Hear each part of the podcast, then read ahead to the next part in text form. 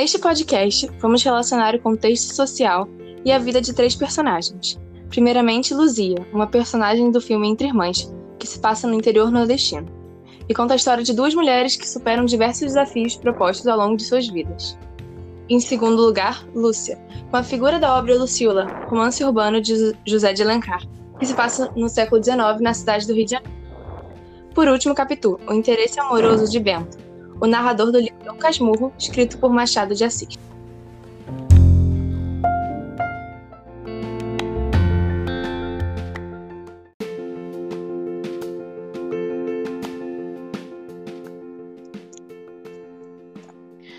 A gente vai começar a nossa análise com a Capitu de Dom Casmurro. Primeiro, entendendo como ela se empodera no livro, né? No começo, a gente consegue observar muito bem que a Capitu se empodera, uma vez que, sendo a única, além do próprio Bentinho, contra a ida dele ao seminário, ela é muito aberta sobre essa opinião e ela impõe essa opinião a todos, mesmo sabendo que ela com isso está contrariando todo mundo que está em volta dela, né? Está contrariando a mãe e a família de Bentinho. E ela não só impõe essa opinião, mas ela também começa a planejar situações, planejar ações que eles poderiam realizar, planejar conversas que o Bentinho poderia ter com a mãe dele, por exemplo, para convencer que ele não devia ir para o seminário. E ela começa a botar realmente em prática, com ações, por meio de ações, esse, pensamento que ela tem, essa opinião que ela tem de que ele não deveria ir, mesmo que isso contrarie todo mundo ao redor dela. E esse é o próprio conceito de empoderamento: é você tomar uma ação e declarar a sua opinião mesmo e principalmente quando isso vai contra a todo mundo que está ao seu redor, e isso é muito bem observado no, no começo da história, no começo da história com a Capitu, né? Esses traços são muito presentes na Capitu no começo do livro, mas eu acho que com o decorrer da história a gente consegue observar como ela, como o livro começa a apresentar ela de uma forma diferente, né? Você tem o marido dela agora, o Bento Santiago, que é ciumento ao extremo. Ele vê se ele, ele vê traição em todos os atos dela e ele começa a reclamar constantemente disso. E aí eu acho que isso começa a influenciar na personalidade dela, o fato dele querer que ela não faça nada, por qualquer coisa que ela faz, ele começa a, a se incomodar e, e a acusar ela, acusar ela de mentirosa. E isso começa a denigrir a própria personalidade dela. Isso começa a afetar ela e a gente tem ela se apresentando no livro de uma forma diferente. E aí a gente começa a conseguir perceber como a Capitu vai se perdendo no livro, ela vai se perdendo a personalidade dela. Além disso, uma parte muito importante da personalidade de Capitu é que ela é bem observadora e ela usa isso para o convencimento ou a manipulação dos outros. É, tanto que ela usa isso para organizar também vários planos dela e do Bentinho. E um exemplo foi no capítulo 18, quando a Capitu disse para o Bentinho elogiar o João Dias, para que eles conseguissem alcançar o objetivo deles. Sim, um ponto muito importante para essa obra é que a Capitu, ao longo do livro, ela vai perdendo o seu empoderamento que ela tinha no começo. E isso pode se comprovar quando o Bentinho, que ouvia ela o tempo inteiro, quando ela fazia planos, quando ela falava para ele não ir no seminário, quando eles eram pequenos, e que ele, quando eles cresceram, no fim do livro, ele não escutava mais ela. Quando, por exemplo, ela falava que não traiu, e também ele nem ouvia ela quando ela tentava se explicar. E assim a gente pode perceber que a Capitu perdeu o seu lugar de fala, sendo assim silenciada.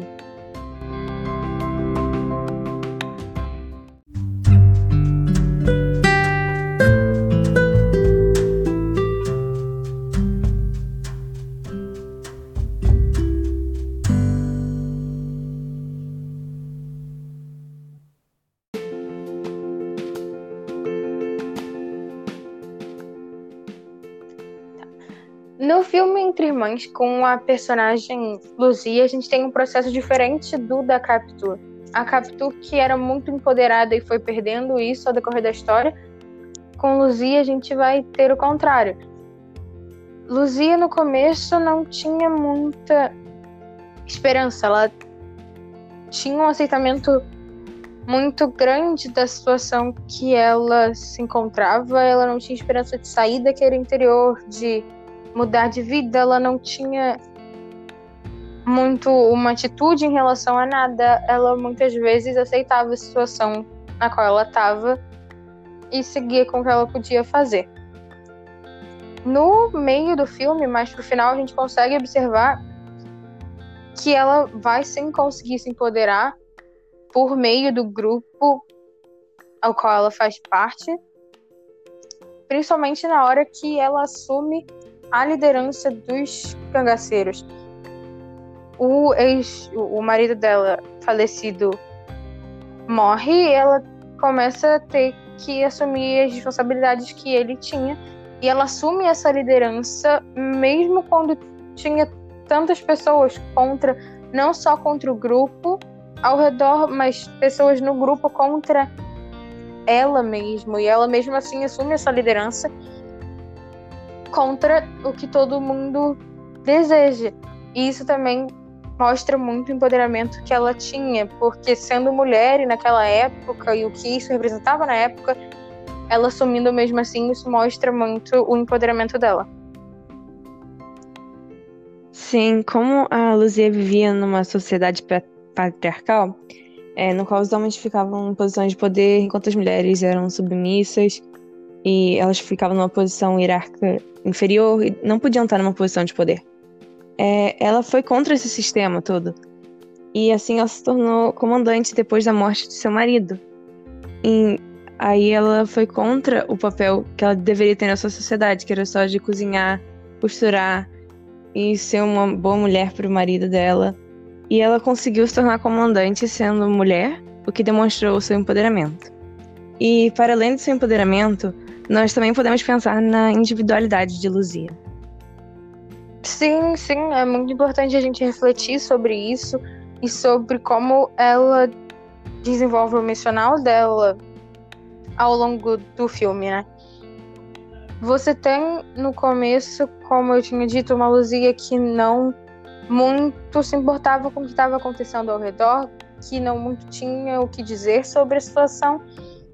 E depois, no final do filme, com tudo que tinha acontecido, com toda a bagagem que ela tinha ganhado, você tem o aparecimento de um lado sensível dela em relação ao filho, em relação à irmã, em relação ao marido. Você tem várias cenas por exemplo, quando elas. Você.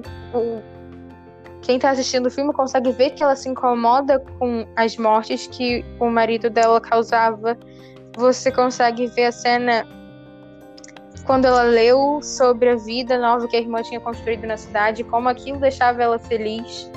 Você tem toda uma apresentação de um lado sensível que não tinha sido proporcionado para ela no começo do filme e você tem esse desenvolvimento dessa personagem com uma sensibilidade que agora quem assiste consegue perceber. Um exemplo de uma situação que é parecida com a da Luzia, de não ter empoderamento e daí conseguir ser líder de um grupo, foi da Joana Dark, que era uma camponesa no século XV, que também vivia numa sociedade patriarcal na época. E ela mesmo assim, ela conseguiu assumir uma posição de poder e ela se tornou líder militar na Guerra dos 100 Anos da França contra a Inglaterra, o que demonstra o seu empoderamento. Sim, com certeza. Outra outra personalidade que eu penso que sendo mais contemporânea é a Meghan Markle, a, a esposa do príncipe Harry da Inglaterra. E você tem com ela, ela se encontrando numa situação em que todos esperavam que ela fosse um muito perfeita, tem o estereótipo de princesa, ela ter casado com um príncipe, então ela ser perfeita e não ter erros. E também é um, uma situação com a qual ela não estava acostumada, ela nunca. Sim, ela era atriz antes, então ela tinha um certo costume com a imprensa, mas não de ser seguida tanto e ser perseguida até pela imprensa britânica. E nessa situação, ela tinha o mundo inteiro opinando sobre como ela devia agir quando ela ficou grávida, como ela devia lidar com a gravidez que era dela e como ela devia criar o filho dela. E você tem, em vez de aceitar isso, que muitos com certeza fariam, e tentar se organizar para ser o melhor que todo mundo queria naquela situação, ela, na realidade, e contrariando o que muita gente pensa, se posiciona contra. E eles, ela e o marido, acabam deixando a família real pela pressão que isso estava gerando para ela. Então você tem ela se empoderando no sentido que ela se posiciona completamente contra e não não aguenta e não escolhe não aguentar e não sofrer daquela pressão, saindo do país e cortando de certa forma os laços com a família real britânica. Não completamente, com certeza, porque eles ainda são família, mas só se retirando daquela situação de que ela tinha que aceitar o que todo, todos estavam falando ao redor dela. Isso mostra muito o empoderamento de uma forma mais contemporânea. Sim, nós podemos perceber que uma das situações que ela foi obrigada a mudar seu comportamento por conta da família real foi quando ela teve que apagar todas as suas próprias redes sociais e toda a sua vida social é, só pôde ser postada é, pela conta da família real. E assim a gente pode mostrar que ela teve que aceitar tudo isso só porque ela se tornou parte da família real. E assim ela foi desempoderada, mas uma vez que ela saiu da família real, ela resolveu ser empoderada de novo.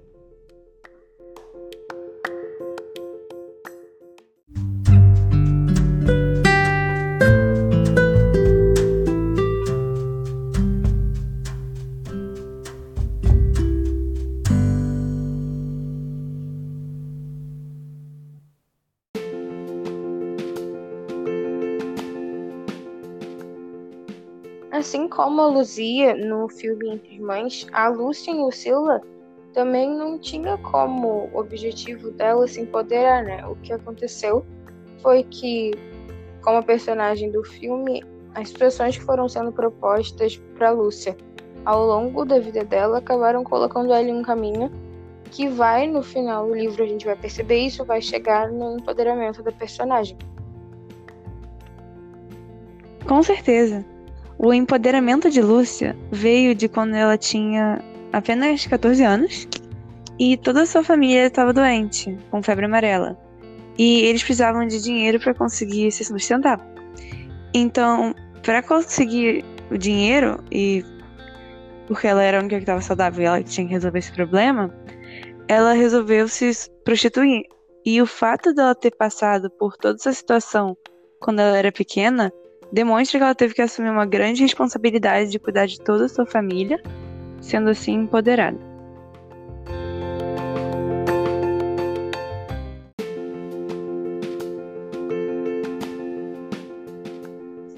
Outra questão que eu acho relevante sobre Lucila é o desenvolvimento emocional que o leitor consegue notar ao decorrer do livro.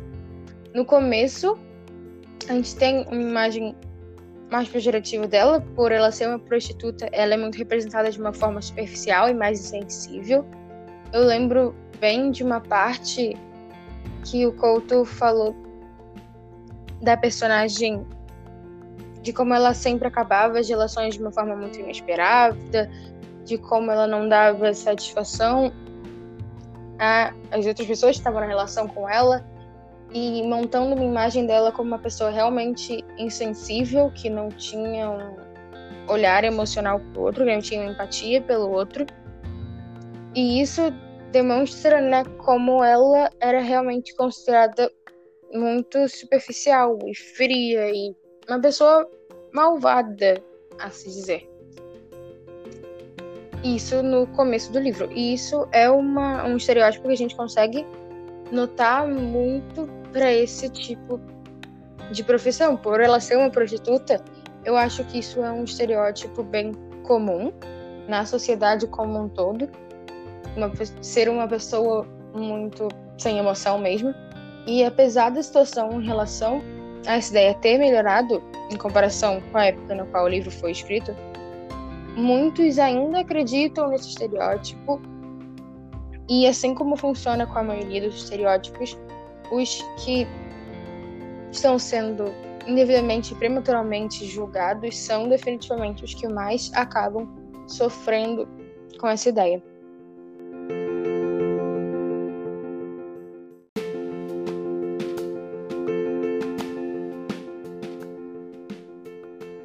Sim, esse estereótipo de que ela é muito superficial e muito insensível só é quebrado no fim do livro, quando tem a aparição da irmã da Lúcia. A presença da família da personagem ajuda a humanizá-la nos olhos do leitor, uma vez que percebemos, de forma bem clara, como ela se importa com a sua irmã. Por esse motivo, é, com a aparição da irmã dela, a Lúcia deixa de ser representada como insensível e também superficial, e ela para de ser vista como só um objeto, que era como ela era vista antes. Além disso, nós percebemos que a imagem formada de Lúcia era de uma pessoa sem sentimentos, e por esse motivo o leitor tinha uma visão bem material dela, como se ela fosse um ser inanimado mesmo. Isso é desconstruído com a aparição de sua irmã, porque ela traz a possibilidade da Lúcia realmente se importar com alguém e se preocupar com outra pessoa. E assim ela tem seus sentimentos expostos e passa a ser visto como mais do que só um objeto.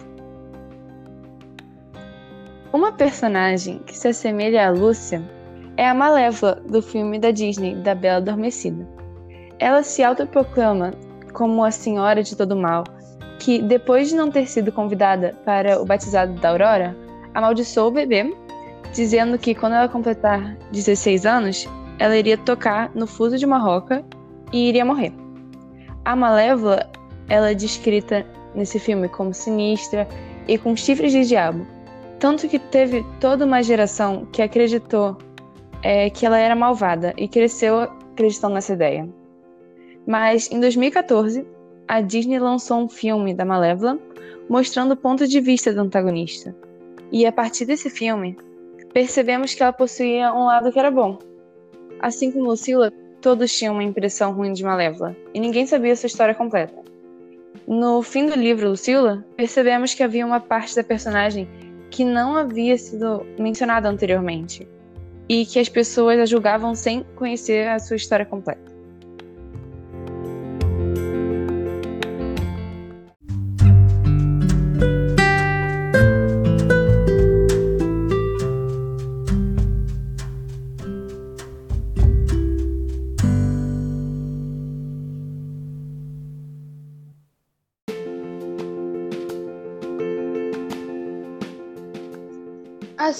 Nós conseguimos dizer que as três personagens dos livros e do filme foram empoderadas apesar da sociedade ao redor delas tentar impedir esse processo.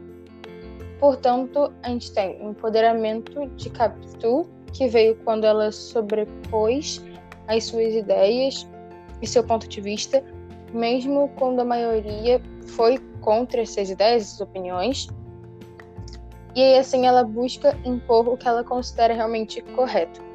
Já com a Luzia, ela foi empoderada da mesma forma repentina que a Capitu foi. Só que com ela aconteceu quando ela se tornou comandante numa sociedade que era completamente machista. E era exatamente por isso que os, o grupo do qual ela fazia parte, do, ela, do qual ela foi fazer parte, que eram os cangaceiros, não podiam, sob circunstância alguma, ter uma mulher como líder. Isso era muito distante naquele momento. E aí, por ela conseguir se impor e liderar o grupo mesmo assim, ela acabou representando um avanço, mesmo que muito pequeno, para o empoderamento das mulheres como um todo mesmo. Por último, com a Lúcia em Lucila, a gente percebe que ela foi empoderada, visto que ela teve que assumir uma responsabilidade muito grande de cuidar de toda a sua família quando tinha apenas 14 anos, devido à necessidade de conseguir dinheiro para manter a sua família, porque todos eles estavam muito doentes e não conseguiram trabalhar. E com isso ela apresentou esse processo de empoderamento.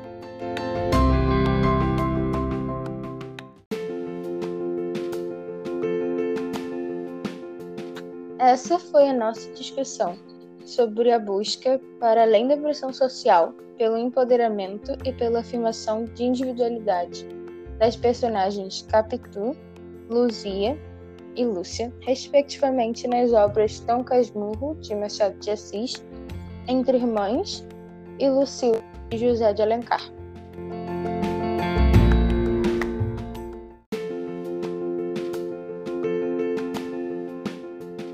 Obrigada por escutar o nosso podcast.